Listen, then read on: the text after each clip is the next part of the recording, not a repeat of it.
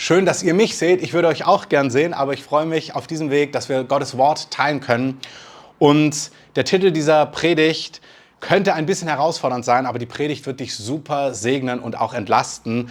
Der Predigttitel ist Müde werden ist keine Option oder müde ist keine Option oder müde bleiben ist keine Option. Ich starte mal mit einer Bibelstelle, ihr seht die auch, Jeremia 12, Vers 5, da heißt es, wenn du mit Fußgängern läufst und sie dich schon ermüden, wie willst du dann mit Pferden um die Wette laufen? Und wenn du dich nur im Land des Friedens sicher fühlst, wie willst du es dann machen in der Dickicht, in der Pracht des Jordan? Also die Stelle spricht für sich selber. Der Prophet sagt, ähm, wenn du mit Fußgängern läufst und müde bist, wie willst du mit Pferden laufen? Und wenn du dich nur, wenn alles rund und friedvoll ist und kein Konflikt da ist, sicher fühlst, wie willst du dann dich im Dickicht, im Gestrüpp, im Dschungel, also hier geht es um das Gestrüpp am Jordan, wo es vielleicht auch ähm, das ein oder andere gefährliche Tier gibt, wie willst du dich dann sicher fühlen? Und mich hat es so total berührt, als ich so an diese Zeit gedacht habe, für den Sommer gebetet habe. Ähm, diese zwei Jahre, die hinter uns liegen. Erst Corona, dann waren gerade die letzten Maßnahmen aufgehoben und dann hat schon ein Krieg in Europa begonnen. Und in Gesprächen und wenn ich so im Land unterwegs bin, dann merke ich, wow, ganz schön viele Menschen sind echt irgendwie geschlaucht und ermüdet und platt und herausgefordert. Und jetzt komme ich mit einer Predigt, ey, müde werden ist keine Option oder müde bleiben ist keine Option. Und wie gesagt, schon vorneweg, es ist, hör das nicht mit einem Appellohr, oh, jetzt darf man noch nicht mal müde sein, sondern ganz im Gegenteil. Die Predigt soll dich ermutigen, die Predigt soll dich entlasten, weil das bleibt doch die Wahrheit, müde werden oder müde sein leider oder tatsächlich keine Option ist. Vor ein paar Wochen hat Dunja gepredigt, hat schon was daran, darüber gesagt, wie wir den Lauf gut vollenden können, ob wir da gut aufgestellt sind. Ihr könnt euch die Predigt direkt da anschauen. Wenn ihr sie noch nicht gesehen habt, ähm, geht da noch mal rein, weil es baut nicht wirklich aufeinander auf, aber es beleuchtet so die Thematik von einer anderen Sichtweise und es macht total Sinn, sich die nochmal oder das erste Mal anzuhören. Und ich habe einfach auch, als ich diese Predigt damals gehört habe, gespürt, dass wir wirklich, dass Notwendigkeit da ist, dass wir als Gemeinde, wir die Kreative, aber auch wir als Leib Jesu, ähm, dass, dass wir aufgestellt sind und wach sind für die Zeiten, in denen wir leben. Und diese Predigt soll dazu dienen, dass das einfach mitgeschieht. Und dafür bete ich einfach kurz zum Anfang. König Jesus, ich danke dir, dass du uns liebst, dass du dein Königreich aufbaust und dass du der bist, der uns stärkt, der uns erquickt, der uns mit Freude füllen möchte. Und diese Predigt, die soll nicht eine Last auf irgendjemand legen, sondern die soll entlastend, die soll befreien, die soll ermutigen. Und ich bete, dass es geschieht, wann auch immer und wo auch immer diese Predigt gehört wird. In deinem Namen. Amen. Genau, ich habe dein Amen gehört. Sehr gut, also gehen wir direkt rein. In dieser Predigt geht es mir zuallererst um dich. Dir soll es gut gehen, dir und deinem Haus und dann auch deiner Familie, den Menschen um dich herum, aber dann auch einer Welt, die Gott noch gar nicht kennt. Und wir sind einfach das Licht der Welt. Wir, die wir zu Jesus gehören, wir sollen einen Unterschied machen in dieser Welt. Und das können wir natürlich nur, wenn wir nicht selber irgendwie erdrückt sind und super herausgefordert sind. Was bringt der Morgen? Was kommt morgen? Wenn man so an den Herbst denkt oder die Zeit, die vor uns liegt, wenn man so Nachrichten schaut, was kommt da? Also wenn du jetzt nicht das explizit super deutliche prophetische Wort hast, was wird da kommen? Wird's, werden sich die Dinge beruhigen? Wird Frieden wieder zunehmen? Wird sich alles entspannen? Oder nimmt es weiter zu? Wird es noch kriegerisch, kriegerischer? Haben wir wirklich ein Gasembargo? Müssen wir uns überlegen, wie wir durch den Winter kommen? Oder ist das alles entspannt? Was ist mit dem Herrlichen, was Gott tut? Kommen Tausende zum Glauben jetzt schon oder in einem Jahr? Also was liegt vor uns? Wie gesagt, ich liebe prophetische Rede und da, wo Gott klar spricht, ist es gut, weil Gott möchte zu uns reden. Aber egal was kommt, egal ob die Herausforderungen zunehmen, oder ob eher die Seite zunimmt, wow, Erweckung, Tausende kommen zum Glauben, Gott bewegt sich mächtig in unserem Land, was der Herr wirklich tun möchte. Egal was kommt, für beide Optionen brauchen wir Kraft und Stärke. Wenn wir platt sind, wenn wir müde sind, wenn wir erschöpft sind, dann können wir weder in Herausforderungen stehen, noch wenn sich super Möglichkeiten eröffnen und die Chance unseres Lebens, wo wir das Königreich richtig voranbringen können. Egal was kommt, wir brauchen Kraft. Und ich habe zwei Bibelstellen hier. Ihr seht sie, Sprüche 24, Vers 10, da heißt es, wenn du dich am Tag der Not lässig zeigst, man könnte auch übersetzen, wenn du dich an einem Tag der Not, an einem herausfordernden Tag, in einer herausfordernden Zeit mutlos zeigst, dann gerät auch deine Kraft in Not. Dann wird auch deine Kraft knapp. Das heißt, wenn in Phasen, wo es herausfordernd ist, wo es Bedrängnis gibt, wenn man dann mutlos wird, was erstmal nicht ungewöhnlich ist, sondern irgendwo total menschlich. Aber wenn das passiert, dann geht das bisschen Kraft, das bisschen Energie, was man noch hat, geht dann auch noch flöten. Das heißt, wenn ich in Phasen, wo ich herausgefordert bin, die mich bedrängen, die, mich Angst, die mir Angst machen, wenn mich das überrennt, wenn mich das erdrückt, wenn ich da drunter komme, dann geht das bisschen, was ich an Freiheit und an Energie habe, auch noch verloren. Und wie gesagt, hör nicht mit einem Appellohr. Gott sagt, weil dem so ist, hat er ein Rezept, dass du am Tag der Not eben nicht mutlos bist mutlos bist, ähm, nicht irgendwie merkst, wow, du fühlst dich überrannt oder überrumpelt, sondern am Tag der Not möchte Gott, dass wir so gestärkt sind in ihm, so ermutigt sind in ihm, dass nicht das, was wir an Kraft haben, flöten geht, sondern dass wir Kraft haben, unser Leben zu gestalten, für unsere Familien, für unsere Freunde da zu sein, aber auch dann für die Menschen, die Gott nicht kennen. Also das heißt, wenn es ein Tag der Not ist, brauchen wir Kraft, damit wir nicht die Kraft verlieren. Also diese Perspektive, wenn es herausfordernder wird. Aber stell dir vor, es ist eher Erweckungszeit und hey, es gibt so viele Anzeichen, dass ein Aufbruch geschieht. Ich war die Wochen im Land unterwegs auf, bei einem Konvent, wo sich Leiter aus dem ganzen Land versammelt haben. Was man hört, was Gott tut, ist atemberaubend. Wirklich, ähm, Gott ist am Werk und Gott ist dabei, Gewaltiges zu tun. Nicht nur in Berlin, in ganz Deutschland, in ganz Europa, weltweit. Und die zweite Bibelstelle, die ist auch irgendwie echt spannend. Sprüche 10, Vers 5. Dort heißt es, wer im Sommer sammelt, ist ein kluger Sohn. Wer in der Ernte schläft, ein schandbarer Sohn. Also da sagt der Autor der Sprüche, hey, wenn Erntezeit ist und du pennst, das ist echt eine Schande. Und auch hier, wieder weg vom Appellohr, weg von Druck. Vielleicht sitzt du gerade mit Eis im Sommerurlaub und so. Fühl dich ganz frei, das ist nicht mein Punkt. Aber hier sagt er, wenn es Erntezeit ist, dann ist nicht Zeit zum Ausruhen. Wenn die Felder reif sind, wenn sich Möglichkeiten öffnen, dann muss man die Chance nutzen und vorwärts gehen und irgendwie reingehen und die Dinge, einfach die Chancen nutzen und die Ernte einholen. Und dafür brauchst du Kraft. Ihr seht, wie dem auch sei, egal ob es der Tag der Not ist oder ob die Ernte da ist oder vielleicht sogar beides, beides parallel. Ähm, wir brauchen Kraft, damit wir A, keine Schande sind, dass wir nicht irgendwie Gott entehren, aber auch auf der anderen Seite, dass wir nicht unsere Kraft und unsere Energie verlieren. Gut, wenn wir dazu Ja sagen und dann, das stimmt, das stimmt für uns, das stimmt für die Menschen um uns herum, dann ist mir total wichtig, abschließend zu sagen zu diesem ersten Punkt, dass es ähm, absolut klar ist, und das hat Dunja auch so schön gesagt in ihrer Predigt, ähm, vielleicht erinnert ihr euch oder vielleicht, wenn ihr es nachschaut, ihr erinnert euch an die drei Leute. Der eine ist mit einer Bürde gerammt, der andere ist gerammt mit ähm, umstrickender Sünde. Ähm, die Bibel gibt uns diese Bilder, weil sie sagt, es ist total real, dass wir mutlos werden, dass wir ermatten, dass wir herausgefordert sind, dass Dinge anstrengend sind. Hey, wenn du die Nachrichten guckst und dann über Gas, steigende Lebensmittelpreise, dieses und jenes, wenn man über Sachen nachdenkt und dann vielleicht noch im eigenen Leben, vielleicht bist du in deiner Familie gerade herausgefordert, in deiner Ehe, mit deinen Kindern, auf deiner Arbeitsstelle. Vielleicht bist du in irgendeinem Startup und jetzt gestaltet sich alles anders, weil die Weltwirtschaft sich anders entwickelt. Das ist total normal, dass wir in diesem Leben herausgefordert sind. Das ist nichts Ungewöhnliches, da machst du nichts falsch, sondern das ist die Realität dieses Lebens. Und in diese Realität spricht Gott rein und sagt, hey, ich möchte nicht, dass du mutlos und ermattet bist und müde bist und dann deine Kraft verloren geht, sondern du sollst richtig ermutigt sein, richtig stark sein im Inneren, um in dieser Zeit einen Unterschied zu machen. Nochmal, für dich, aber auch für die Menschen um dich herum, die, die Gott kennen, aber auch die, die Gott nicht kennen.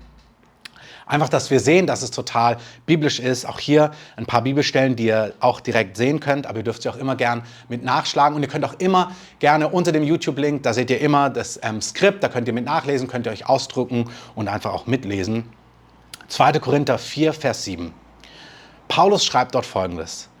Wir haben diesen Schatz, dieses Leben mit Gott in irdenen Gefäßen, also ganz normale Personen, so wie du und ich, mit all den Dingen, die uns herausfordern. Ich bin die Tage zurückgekommen, wie gesagt, von einer längeren Reise und dann komme ich nach Hause und dann ist zu Hause Tova Bohu und es ist super heiß und alles tobt und dann merkst du, huh, ich bin jetzt ganz schön platt. Wir sind einfach ganz normale Menschen mit ganz normalen Herausforderungen und Paulus sagt, so ist es. Aber wir haben diesen Schatz von göttlichem Leben in diesen irdenen Gefäßen. Warum? Damit das Außergewöhnliche der Kraft von Gott ist und nicht aus uns. Also Gott sagt, ich weiß, wer ihr seid, ich kenne dich, deine Begrenzungen, deine körperlichen Begrenzungen, aber auch deine emotionalen Begrenzungen. Ich weiß, was dich herausfordert, ich weiß, was dich auch bedrängt, ich weiß auch, was dir Angst macht. Und Gott sagt, dass ich weiß darum, dass du menschlich und begrenzt bist, aber du hast einen Schatz und das Außergewöhnliche der Kraft, das ist von Gott in dir. Das kommt gar nicht aus dir, das kommt von Gott. Und dann sagt Paulus etwas, was er als Apostel damals sagt.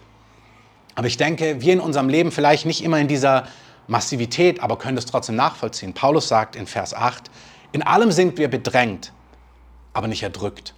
Also Paulus sagt, boah, da ist Bedrängnis, manchmal dieses und jenes und das Leben zusammenbekommen und dann geistliches Leben und das Leben im Alltag und Familie und alles koordinieren. Er sagt, boah, da ist Bedrängnis, aber er sagt, aber wir sind nicht erdrückt. Dann sagt er, wir sind keinen Ausweg sehend, aber nicht ohne Ausweg. Sagt, manchmal weißt du gar nicht, boah, wie soll ich das lösen? Wie wird sich das Problem in meiner Familie lösen, in meiner Ehe, in den Finanzen hier und da? Und er sagt, so fühlt sich's an, keinen Ausweg sehend. Hey, aber nicht ohne Ausweg. Wir sind verfolgt, aber nicht verlassen verfolgt, manchmal von Menschen, manchmal im Unsichtbaren, dass du spürst, boah, da gibt es eine richtige Bedrängnis, da ist ein richtiger Kampf. Aber Paulus sagt, aber du bist nicht allein. Gott ist mit dir. Ja, da gibt es Verfolgung, da gibt es Herausforderungen, aber du bist nicht verlassen.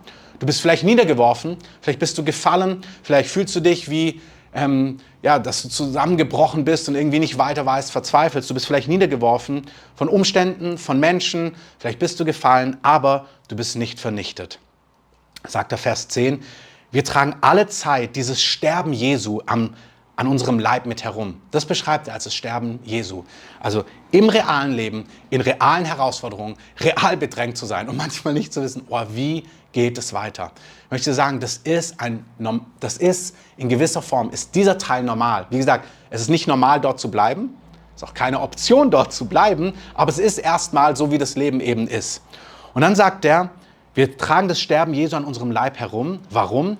Damit auch das Leben Jesu an uns offenbart wird. Ganz viele leben in so zwei Extremen. Ah, es gibt keine Herausforderungen, aber das stimmt irgendwie nicht. Es gibt Herausforderungen und es gibt Dinge, die uns bedrängen. Aber da stehen zu bleiben ist keine Option, sondern Paulus sagt, so sieht's aus. Und das ist nur dafür da, damit das Leben, dieses Überwinder, dieses Auferstehungsleben, dieses Außergewöhnliche der Kraft an uns sichtbar wird. Also Gott sagt, ich möchte genau in deinem Leben, in deinen Umständen, die bedrängend sind, wo du manchmal nicht weiter weißt, wo du noch keine Lösung hast, noch keine Antwort hast. Wie gesagt, brichst herunter auf dein Leben, sagt er, da soll das Leben Jesu, die Antworten Gottes in deinem Leben sichtbar werden. Denn ständig, Vers 11, werden wir die Lebenden dem Tod überliefert, um Jesu willen, damit auch das Leben Jesu an unserem sterblichen Leib offenbar wird. Wie gesagt, in Paulus Fall geht es tatsächlich sogar um Verfolgung, Gefängnis, Folter und richtig physisches Leben, was in Gefahr ist. Und die Wahrheit ist, dass, dass auch an Tausenden unserer Geschwister heute es mehr ist als die Bedrängnis, die wir jetzt vielleicht in der westlichen Welt wahrnehmen. Aber das Schöne an Gottes Wort ist, diese Stellen, die stimmen, wenn es noch dramatischer ist aber diese Stellen stimmen auch, wenn du dich bedrängt fühlst und jetzt geht es vielleicht nicht um Leben und Tod, aber du bist emotional bedrängt. Auch da soll das Leben Jesu an dir offenbar werden. Amen. Zweite Bibelstelle, ihr seht sie auch, 2. Korinther 4, Vers 16, ein bisschen weiter, ist einer der Bibelstellen, die mich total ermutigen. Also manchmal weiß man nicht, oh, ermutigt es mich oder frustriert es mich, dass es sich so verhält. Paulus sagt hier, deshalb ermatten wir nicht. Also wir werden nicht mutlos. Also das ist immer noch der Kontext, die gleiche Bibelstelle, ein paar Verse weiter. Und das ist das, was ich meine mit müde sein ist keine Option. Nicht müde nach einem anstrengenden Arbeitstag, vielleicht hast du deinen Garten gemacht im Sommer oder hast den ganzen Tag gearbeitet und bist jetzt platt und genießt ein kaltes Bier. Das ist gar kein Problem, das meine ich nicht mit müde, sondern ermattet, vom Leben erschlagen, von den Corona immer noch erschlagen, vom Krieg erschlagen, von Umständen ermattet, mutlos, irgendwie total erschöpft. Das ist keine Option. Paulus sagt, Deshalb ermatten wir nicht, man kann auch übersetzen, deshalb werden wir nicht mutlos, sondern wenn auch unser äußerer Mensch, also das ist genau wir mit unseren Emotionen, mit unserem Körper, wenn auch unser äußerer Mensch aufgerieben wird, so wird doch der innere Tag für Tag erneuert. Paulus sagt, der innere Mensch wird jeden Tag erneuert. Der innere Mensch wird jeden Tag wieder neu aufgerichtet. Und im Epheser lesen wir wie? Epheser 3, Vers 16, könnt ihr auch sehen. Er gebe euch nach dem Reichtum seiner Herrlichkeit, also Gott ist superreich an Herrlichkeit, er gebe euch nach dem Reichtum seiner Herrlichkeit, dass ihr mit Kraft gestärkt werdet durch seinen Geist am inneren Menschen. Und das ist ein ganz, ganz wichtiger Punkt, um kurz innezuhalten. Also Paulus beschreibt das Leben im Hier und Jetzt in den ganzen unterschiedlichen Facetten. Egal, ob du in der westlichen Welt bist, ob du das von anderen Teilen der Welt anschaust, egal wie deine Bedrängnis geartet ist, ob es wirklich um Leben und Tod geht, ob es eher emotionale Dinge sind, körperliche Dinge, Familie, Beruf, egal wie, da gibt es eine Bedrängnis, da gibt es manchmal Hoffnungslosigkeit, da gibt es manchmal das Gefühl, boah, ich bin niedergeworfen, ich sehe keinen Ausweg, ich weiß nicht weiter. Aber Paulus sagt, das Leben in Gott diese Umstände sind dafür da und das müssen wir im Glauben zulassen. Das ist keine Option, irgendwie zu sagen, ja, das ist irgendwie auch eine nette Option oder billiger Trost, sondern Paulus sagt, So ist das Leben und wir ermatten nicht sondern auch wenn das Leben uns manchmal aufreibt, der innere Mensch wird nach Epheser durch seinen Geist, also Gott selber, möchte dich von innen Tag für Tag, nicht einmal die Woche am Sonntag, nicht alle paar Monate auf einer großen Konferenz, nicht wenn du mal wieder Urlaub hast irgendwann, sondern Tag für Tag möchte der Heilige Geist dich von innen heraus stärken und erquicken und das Leben Jesu, das Auferstehungsleben von Jesus an dir und für dich offenbar machen. Halleluja. Das ist richtig gute Nachricht. Halte da wirklich kurz inne. Nicht, wenn endlich wieder Urlaub ist. Nicht, wenn endlich dieses und jenes ist. Nicht einmal die Woche, wie ich es gerade gesagt habe, sondern das soll etwas Tägliches sein. Und das spüre ich. Der Heilige Geist möchte, dass wir diesen Lebensstil entwickeln. Lass mich anders sagen. Wir müssen diesen Lebensstil entwickeln. Kommt morgen der Tag der Not? Kommt morgen die Ernte? Ich weiß nicht. Aber wir können nicht müde und ermattet sein. Wir müssen in einer Art und Weise leben, dass wir gestärkt sind, dass wir gekräftigt sind, dass wir Kapazität haben für uns und für die Menschen um uns herum, um die Dinge Gottes, die Absichten Gottes zu vollziehen. Einfach nochmal so ein paar Namen zu sehen. Allen Helden in der Bibel geht es so, dass sie manchmal gar nicht an diesem Punkt sind und sich denken, boah, ich bin platt, ich bin herausgefordert, ich weiß gar nicht weiter. Ich werden jetzt nicht in die ganzen Geschichten reingehen, aber Bibellesen ist ja eh gut. Also kannst du auch nachschlagen. Im Skript siehst du die Namen. Elia hat seine größte Schlacht gehabt, hat gegen Isabel gewonnen.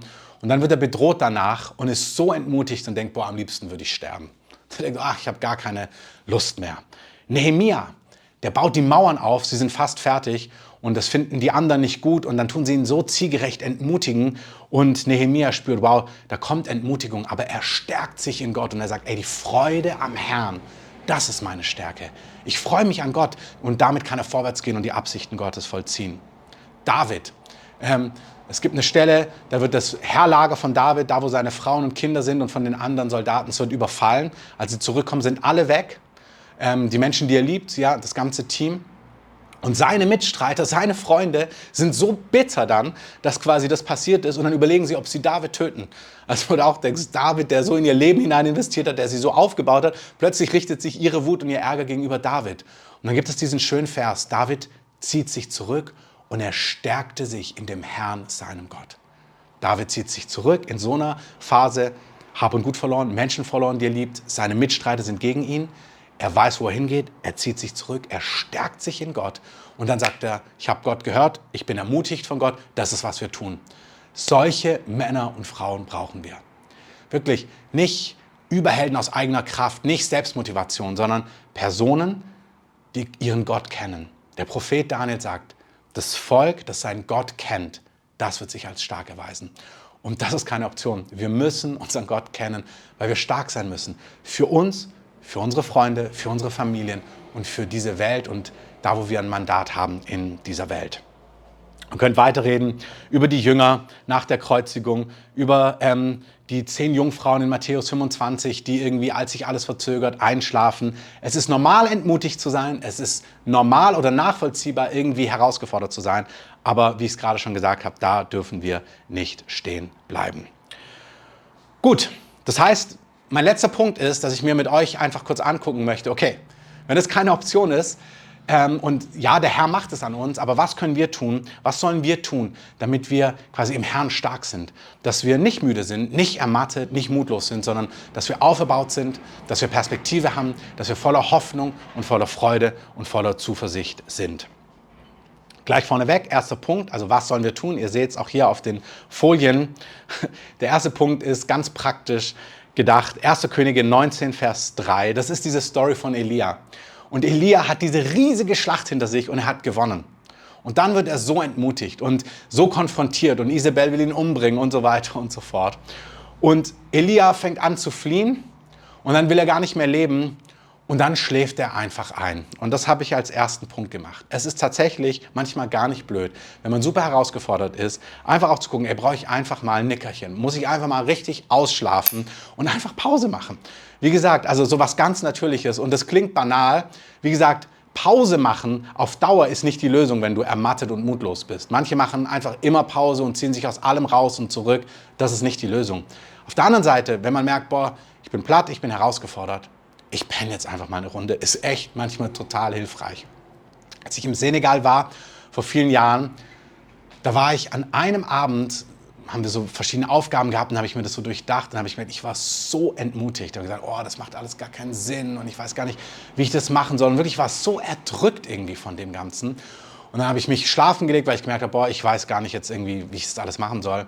Und im Nachklang am nächsten Tag habe ich gemerkt, boah, ich war einfach super müde. Ich habe super ausgeschlafen und am nächsten Tag sah die Welt einfach ganz anders aus.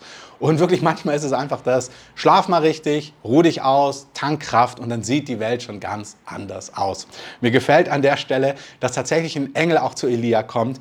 Elia wacht auf, dann gibt ihm der Engel auch erstmal was Gutes zu essen, sagt, komm, Elia, iss mal, dann isst Elia und dann pennt er direkt wieder ein. Und ich merke, das ist irgendwie total cool, dass Gott ihm einfach Schlaf und Essen gibt. Ähm, es zeigt, unser Gott ist wirklich ganz praktisch und vielleicht ist dieser Sommerurlaub oder diese Zeit, die du gerade hast, einfach für dich da aufzutanken und das brauchen wir. Ähm, auch hier, ich kann es jetzt nicht ausführen, aber halt mal dir kurz vor Augen innerlich, Gott hat so zehn Top-Werte uns weitergegeben, zehn Gebote, wo er sagt, ey, das ist mir richtig wichtig. Und in diesen zehn, von diesen zehn Punkten sagt er, ich möchte, dass du niemanden umbringst, ich möchte, dass du nicht lügst, ich möchte, dass du die Ehe nicht brichst und ich möchte, dass du einen Tag Pause machst. Einfach jede Woche einen Tag Pause machen, richtig Pause machen. Und wenn das nicht in deinem Rhythmus ist, ist es for the long run total wichtig, dass du einen Tag dieses Schabbat halten, Pause machen, ist super wichtig, dass wir für Jahre und Jahrzehnte einfach auch körperlich frisch bleiben. Wenn du das nicht machst, wäre es super, damit anzufangen. Wenn es dein Ehepartner nicht macht, dann guck ihn an und sag, das ist für dich und schau drauf, dass er es macht. Sprich ihn an und wenn du Unterstützung brauchst, er nicht auf dich hört, dann sprich uns, uns an, dann reden wir mit ihm, weil das ist total wichtig. Einen Tag die Woche einfach richtig Pause machen. Zweiter Punkt als die Jünger total herausgefordert waren, ähm, nachdem Jesus gekreuzigt war, und er ist ihnen dann schon erschienen, aber irgendwie haben sie es noch nicht ganz zusammengekriegt, dann gehen sie so zurück nach Galiläa, weil Jesus auch gesagt hat, hey, geht nach Galiläa, dort werde ich euch begegnen. Und sie fangen an zu fischen. Und sie sind da auf dem, draußen auf dem See Genezareth, Johannes 21. Und das ist ein bisschen ein ähnliches Bild. Ähm, aber jetzt möchte ich es mehr geistlicher. Punkt 1 war ganz praktisch, schlafen und essen. Ähm, Punkt 2 möchte ich ein bisschen geistlicher verstanden haben. Jesus kommt an diesen See und er ruft die Jünger zu sich. Er sagt, kommt, kommt raus, Jungs. Also sie haben erstmal nichts gefangen, dann macht er das gleiche wie schon in Lukas 5. Er sagt, ey, werft das Netz mal auf die andere Seite raus. Dann machen sie diesen Riesenfischfang und dann kommen sie raus. Und als sie am Strand ankommen, hat Jesus schon ein Feuer gemacht und Fisch gegrillt. Und er sitzt da und er lädt seine Freunde ein, Gemeinschaft mit ihm zu haben. Und es ist so cool, weil sie frühstücken da gemeinsam und sie fragten ihn nicht, wer er sei, denn sie wussten, dass es der Herr war. Und wie gesagt, man kann das ganz praktisch auch verstehen, aber hier möchte ich dieses geistliche Bild haben. Unser Leben, damit wir in den Jahren, in den Wochen, in den Monaten, vielleicht schon in den naheliegenden Monaten, vielleicht in Jahrzehnten, damit wir in Zeiten der Not, in Zeiten der Ernte, einfach in diesem Leben nicht müde, mutlos und ermattet sind, brauchen wir echte Gemeinschaft mit Gott. Du brauchst einen Rhythmus, wo du mit Jesus isst und Zeit verbringst. Ich meine jetzt vor allem auch geistliche Speise, wo du bei ihm bist, von ihm hörst und von ihm empfängst. Und Hast vielleicht schon gehört, hast du vielleicht schon oft gehört. Es geht darum, lebst du das? Wenn du es lebst, wunderbar. Dann nimm es mit, gerade auch diese Predigt, und ermutige andere um dich herum. Hilf Leuten, einen Lebensstil zu entfalten, wo sie Gott begegnen, wo sie mit ihm geistliche Gemeinschaft haben. Ich liebe es, dass Jesus einfach Feuer macht und sagt, komm, und jetzt haben wir gemeinsam Zeit. Und das ist ein Bild, was wir wirklich übertragen können. Der Herr möchte mit uns Zeit haben. Das kann morgens sein, das kann abends sein. Natürlich ist es auch so im Alltag zwischendurch, aber so einfach eine festgesetzte Zeit. Jede Beziehung lebt davon, dass sie Zeit hat mit deiner Frau, mit deinem Mann, mit einem guten Freund. Du musst Zeit verbringen, damit das zusammenwächst. Und das Gleiche gilt für Jesus. Und bei Punkt 3, das hängt damit ein bisschen zusammen, Matthäus 25, ist dieses Gleichnis von den zehn Jungfrauen. Da gab es fünf kluge und fünf törichte. Ich gehe jetzt nicht in das Gleichnis hinein, ihr könnt euch das durchlesen. Vielleicht kennst du es auch noch nicht. Dann Matthäus 25, Verse 1 bis 13, da kannst du es sehen. Aber die, Jung, die klugen Jungfrauen, die hatten genug Öl, extra Öl dabei. Und Öl ist einfach ein, ein, Symbol für den Heiligen Geist, für die Gemeinschaft mit dem Heiligen Geist, im Endeffekt wieder für auch unter anderem diese Beziehungsebene. Und das Interessante ist, dass Dinge sich verzögert haben in diesem Gleichnis. Und als es sich verzögert, ah, da werden alle so ein bisschen müde und schlafen ein. Und das ist, was Dunja auch gesagt hat in ihrer Predigt. Es gibt einfach diese Momente von Ausharren und Dranbleiben.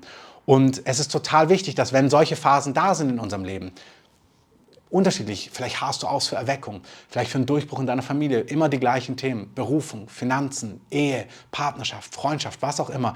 Manchmal, wenn Dinge sich hinziehen, in Sprüchen heißt es, hingezogene Hoffnung macht das Herz krank. Und etwas, was dein Herz behütet und bewahrt, ist diese Gemeinschaft mit Gott, dieses Öl dieser Gemeinschaft, damit du in solchen Phasen nicht mutlos wirst und nicht ermattest. Deswegen, ähm, diese Gemeinschaft mit dem Herrn ist dieses Bild von dem Öl, was wir unbedingt brauchen. Und wir brauchen es für die Zeiten, die vor uns liegen. Und Jesus sagt es, es ist sehr klug, das zu machen. Und es ist wirklich dumm, es nicht zu machen. Und ich sage das in dieser Klarheit, weil es so wichtig ist, dass wir das jetzt etablieren. Wenn du in einem Jahr Marathon laufen sollst, ist es gut, heute ein bisschen anzufangen zu rennen, damit du nächstes Jahr fit bist. Und Gott gibt uns immer diese Dinge davor. Er lehrt uns im Laufen, damit wir ready sind für die Zeiten, in denen wir leben. Dann, vierter Punkt, gilt es auch manche Dinge abzulegen. Also wir sind immer noch in dem Bild, was hilft uns, nicht müde, nicht mutlos und nicht entmutigt zu sein. Ähm, alles, was ihr bisher gehört habt, Punkt 1, 2, 3, Punkt 4, Dinge ablegen. Erinnert euch an die Predigt von Dunja oder ihr hört sie euch ja noch an. Die leicht umwickelnde Sünde. Legt alle Bürden ab. Alles, was es uns schwer macht zu laufen. Ich habe einfach ein paar Dinge aufgeschrieben. Ihr könnt euch die Bibelstellen mal zu Hause durchlesen. Ich habe es extra ins Skript mit reingeschrieben und einfach darüber studieren und es auf, auf euch wirken lassen und das in euch hineinnehmen. Enttäuschung. Enttäuschung abgeben ist super wichtig. Ähm, wir haben es gerade gehört, hingezogene Hoffnung macht das Herz krank. Aber Sprüche 4, Vers 23 sagt, dass in deinem Herzen, du sollst mehr als alles auf dein Herz aufpassen, weil dort entspringen die Quellen des Lebens. Das heißt, die Quelle des Lebens ist in deinem Herz. Und wenn dein Herz krank wird, weil du enttäuscht bist, weil Dinge dich frustrieren, dann raubt dir das die Kraft. Das heißt, wenn es Bereiche gibt, wo du merkst, boah, du bist enttäuscht, frustriert, auch von Gott vielleicht, ist jetzt kein Seelsorgekurs, aber nimm es wahr, fang an mit Gott darüber zu reden, red vielleicht mit Freunden darüber, mit jemand, ähm, der dich kennt und schau, dass du Enttäuschungen abgeben kannst. Zweitens, Bürden und Sorgen. Dinge, dich belasten. Es gibt diese Stelle im Gleichnis, wo Jesus sagt, er, das Wort Gottes wird ausgeteilt wie so ein, ein Samen und dann gibt es guten Boden, wo der Same aufgeht und dann gibt es aber auch einen Boden, der wird von Disteln, da geht die Pflanze auf, aber Disteln überwuchern das alles und erdrücken das, was Gott eigentlich tun will. Und dann sagt Jesus, diese Disteln sind die Vergnügungen des Lebens, der Betrug des Reichtums und ähm, die Sorgen dieser Zeit. Also die Sorgen dieser Zeit, der Betrug des Reichtums aufs falsche Pferd setzen, mit falschen Dingen ähm, zu sehr beschäftigt sein, zu viel der falschen Vergnügungen irgendwie des Lebens, die können irgendwie das Leben Gottes erdrücken in dir. Und Disteln, stell dir das Bild vor, die quasi etwas, was Gott wachsen lässt, niederdrücken, das macht müde, das macht mutlos. Und der Herr sagt, weg mit diesen Disteln. Sünde sage ich heute nicht viel zu. Aber wenn du in Dingen gefangen bist, das raubt dir die Kraft, das raubt dir die Intimität, das steht zwischen dir und Gott. Du wirst merken, dass du ihn nicht so erlebst, dass du nicht so erquickt bist. Dunja, ich beziehe mich immer wieder auf diese Predigt, weil das ist irgendwie, schließt es daran an, hat ein Wort gehabt, hey, es ist keine Zeit, in diesen Dingen zu verharren. Wenn du mit was kämpfst, hol dir die Hilfe, die notwendig ist, dass da Freiheit möglich ist. Ich sag dir, Freiheit ist möglich. Ich bin jemand, der über Jahre in Dingen gebunden war und ich bin zu Jesus gekommen und er hat mich frei gemacht. Und Freiheit bedeutet nicht ein permanenter Nahkampf mit irgendwelchen Dingen, sondern Freiheit bedeutet Freiheit. Das heißt, das ist nicht Thema in deinem Leben. Und wenn mal etwas kommt, kannst du mit Leichtigkeit sagen, nein, stopp, das möchte ich nicht und einfach da weitergehen. Und es zieht nicht die ganze Energie in Scham und Fallen und schlecht fühlen oder permanent kämpfen müssen und widerstehen müssen. Da geht dir die ganze Kraft flöten. Du sollst Freiheit haben von Sünde, wenn du da Freiheit brauchst. Auch hier, such das Gespräch, geh Schritte, die dir helfen, einfach um in Freiheit zu kommen. Bitterkeit und Empörung, ähm, sage ich nicht viel zu. Du spürst, dein Herz ist bitter, du bist empört, du bist ärgerlich. Jesus sagt so oft, hey, glücklich ist, wer keinen Anstoß nimmt. Empören dich Dinge, ärgern dich Dinge. Bist du mit Menschen in Konflikt, in deiner Familie, in deinem Umfeld, in deiner Ehe, mit Freunden, in der Gemeinde, in deiner Life Group, mit Leitern, keine Ahnung, da kannst du nicht stehen bleiben.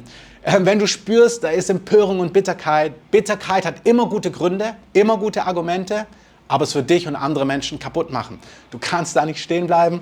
Wenn das bei dir ist, ablegen, damit umgehen und das Ding, die Bibel sagt, es wie eine bittere Wurzel. Eine Wurzel, aus der Bitteres entsteht. Raus mit dieser Wurzel. Ich bete gleich am Ende und wenn dich irgendwas hier anspricht, Das soll wirklich, du sollst erleben, dass der Herr da was tut und etwas anrührt. Was ich auch echt empfunden habe, ist, was gilt es abzulegen? Stolz. Stolz hat viele Facetten. Ich möchte nur so sehr, nur die Bibelstelle sagen. Jakobus schreibt in Jakobus 4, Vers 6, Gott widersteht dem Hochmütigen. Gott widersteht dem Stolzen. Wenn Gott dir widersteht, hast du ein echtes Problem. Wenn Gott nicht dein Rückenwind ist, wenn Gott nicht mit dir rennt, wenn Gott nicht dich anfeuert, wenn Gott nicht die Kraft ist für dich, weil, weil Gott dir widersteht, das macht das Leben echt müde und richtig anstrengend. Das heißt, wenn du spürst, boah, ich bin mutlos, ermattet und das schon richtig lang, hey, vielleicht ist auch Stolz etwas in deinem Leben, was dir richtig im Weg steht. Lass uns doch den Heiligen Geist ansprechen und auch wegnehmen. Punkt 5. Wir sind gleich am Ende. Noch kurz die letzten Minuten Konzentration. Was hilft uns, um irgendwie wach und ermutigt und voller Zuversicht zu sein? Es ist total wichtig in dieser Zeit, die Stimme deines Herrn gut zu kennen. Es sind ähm, hier so acht, neun Punkte, die ich hier aufgeschrieben habe. Und nochmal die Ermutigung, nehmt euch mal das Skript, druckt euch das aus, guckt euch das an und geht es mal durch. Was braucht es, damit man nicht ermattet, ermüdet und ähm, platt ist, sondern zuversichtlich und voller Hoffnung und voller Zuversicht, unter anderem die Stimme deines Herrn gut zu kennen. Meine Schafe, sagt Jesus, kennen meine Stimme. Und seine Stimme zu kennen, wie er dir Wegweisung gibt, wie er dich ermutigt, wie er Dinge anspricht, vielleicht Dinge auch hinweist, die weg müssen, macht den ganzen Unterschied, weil dann verschwinden Dinge ähm, und das Leben wird leicht, weil du bist auf den Pfaden, die Gott hat und seine Pfade sind gute Pfade. Amen. In Jesaja 30, Vers 21 da heißt es, wenn du vorwärts gehst und an Kreuzungen stehst, rechts oder links, und du gehst und du bist nah am Herrn dran, dann wirst du hinter dir eine Stimme hören. Dies ist der Weg, den geh. Gott will nicht, dass du irgendwie blind durchs Leben waberst und deine ganze Kraft drauf geht, ja, soll ich das oder das tun, auch keine Ahnung, sondern du sollst Gott kennen. Und du sollst erleben, dass du Gott Dinge vorlegst und Gott sprichst und du sollst spüren, wow, das funktioniert und das gelingt. Und du sollst nicht deine ganze Kraft aufwenden, irgendwie Weisung und Antwort zu bekommen. Punkt 6 nicht allein sein. Allein sein, allein Jesus nachfolgen funktioniert nicht. Ähm, du kannst allein sein, irgendwo jetzt am YouTube-Link, weil du gehst in keine Gemeinde mehr. Don't do it. Finde eine Gemeinde irgendwo in deiner Nähe oder ansonsten schließ dich irgendwie trotzdem irgendwo an. Allein Jesus nachfolgen funktioniert nicht. Aber du kannst auch in einer Gemeinde sein, immer schön sonntags da sitzen und trotzdem irgendwie allein und isoliert sein. Und alleine Jesus nachfolgen funktioniert nicht. Wir brauchen Menschen, die uns anfeuern, Menschen, die uns entlasten, Menschen, die uns die Arme hochhalten, Menschen, die uns tragen, Menschen, die uns Rückenwind geben, Menschen, die einfach an unserer Seite sind, die uns ziehen, die uns umarmen, die uns lieben, die uns auch mal die Wahrheit sagen, auch ein echtes Feedback geben. Du brauchst einfach Menschen. Sei nicht alleine unterwegs. Und das, was David Demian, das ist ein apostolischer Leiter weltweit, auch zu Deutschland konkret gesagt hat. Er hat gesagt, Elia war entmutigt, weil er alleine war weil er alle zurückgelassen hat. Und hey, nicht alleine sein, schließt dich nicht irgendeiner komischen Gruppe an. Wenn deine Gruppe super, die Gruppe, wo du bist, super isoliert ist und auch alleine ist und mit niemand anderem verbunden ist und ähm, keine Ahnung, in dieser Gruppe Sünde toleriert wird oder Bitterkeit gegen alle anderen Gemeinden oder Rebellion ist, dann ist es keine gute Gruppe. Finde eine gesunde Gruppe, weil wenn da ein schimmliger Apfel drin ist, werden all die anderen Äpfel auch schimmlig. Ähm, also ich habe das so empfunden beim Vorbereiten.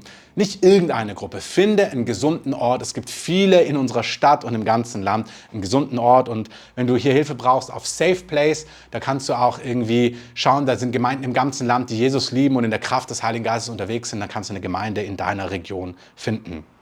Wir haben es gleich. Punkt 7. Meditiere über Gottes Wort.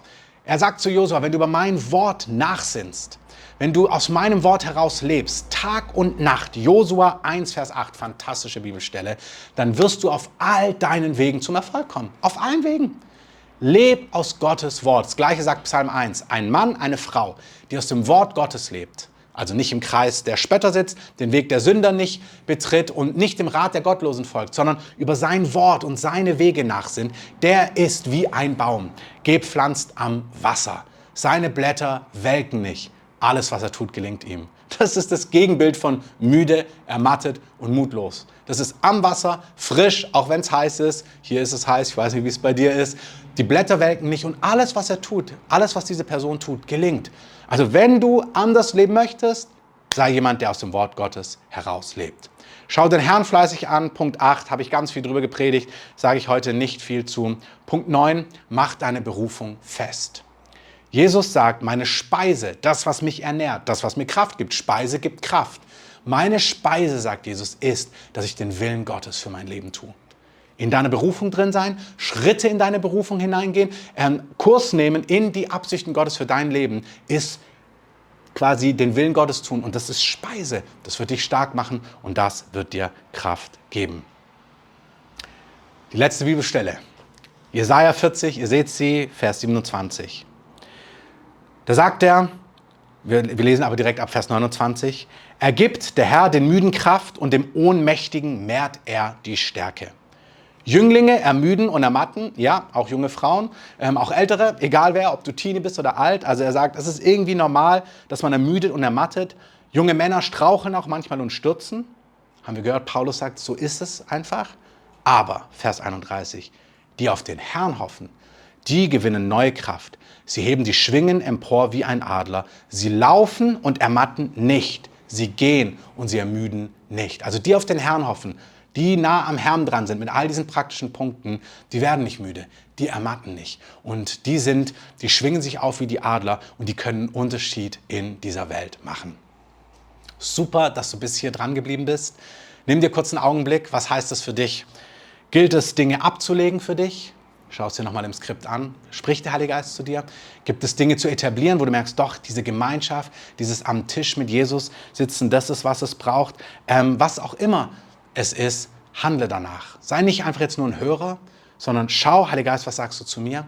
Was braucht es für mich, dass ich nicht ermattet und mutlos bleibe, sondern dass ich frisch bin und voller Zuversicht bin, damit ich am Tag der Not nicht noch mehr Kraft verliere und dass ich da, wo du Türen der Möglichkeiten öffnest, nicht irgendwie schlafe und kraftlos bin, sondern einfach die Dinge tun kann, die du für mich vorbereitet hast. Ich bete, König Jesus, ich danke dir, dass du dein Volk liebst und du hast schon durch den Propheten Daniel gesagt, diejenigen, die ihren Gott kennen, das ist Bottomline. Die, die dich kennen und dich erleben und dich hören und dich spüren, die werden Kraft haben, die ihren Gott kennen, die werden sich als stark erweisen, die werden einen Unterschied machen in dieser Welt. Und Herr, das wollen wir. Ähm, das brauchen wir schon für uns, damit unser Leben einfach im besten Sinne lebenswert ist, nicht erdrückt und völlig hoffnungslos und ohnmächtig. Du sagst, das Reich Gottes ist Frieden und Freude und Gerechtigkeit im Heiligen Geist. Wir brauchen das für uns, dann für unser Umfeld, für unsere Freunde, unsere Familie, die Menschen, die bei uns sind und dann, um in dieser Welt einen Unterschied zu machen. Und ich möchte uns alle segnen, die das hören, dass du uns zeigst, was heißt es? Gilt es, Dinge abzulegen? Gilt es, Dinge zu etablieren? Und Herr, wir wollen dementsprechend handeln und einen Unterschied machen durch und mit unserem Leben. Amen. Amen. Genau. Nehmt das, druckt euch aus. Ihr habt ja eine Woche Zeit, jetzt auch ein bisschen damit zu arbeiten. Nutzt die Ferien oder wie gesagt, selbst eure Zeit, wenn ihr jetzt arbeitet. Man kann ja einfach da mit dem Herrn reingehen.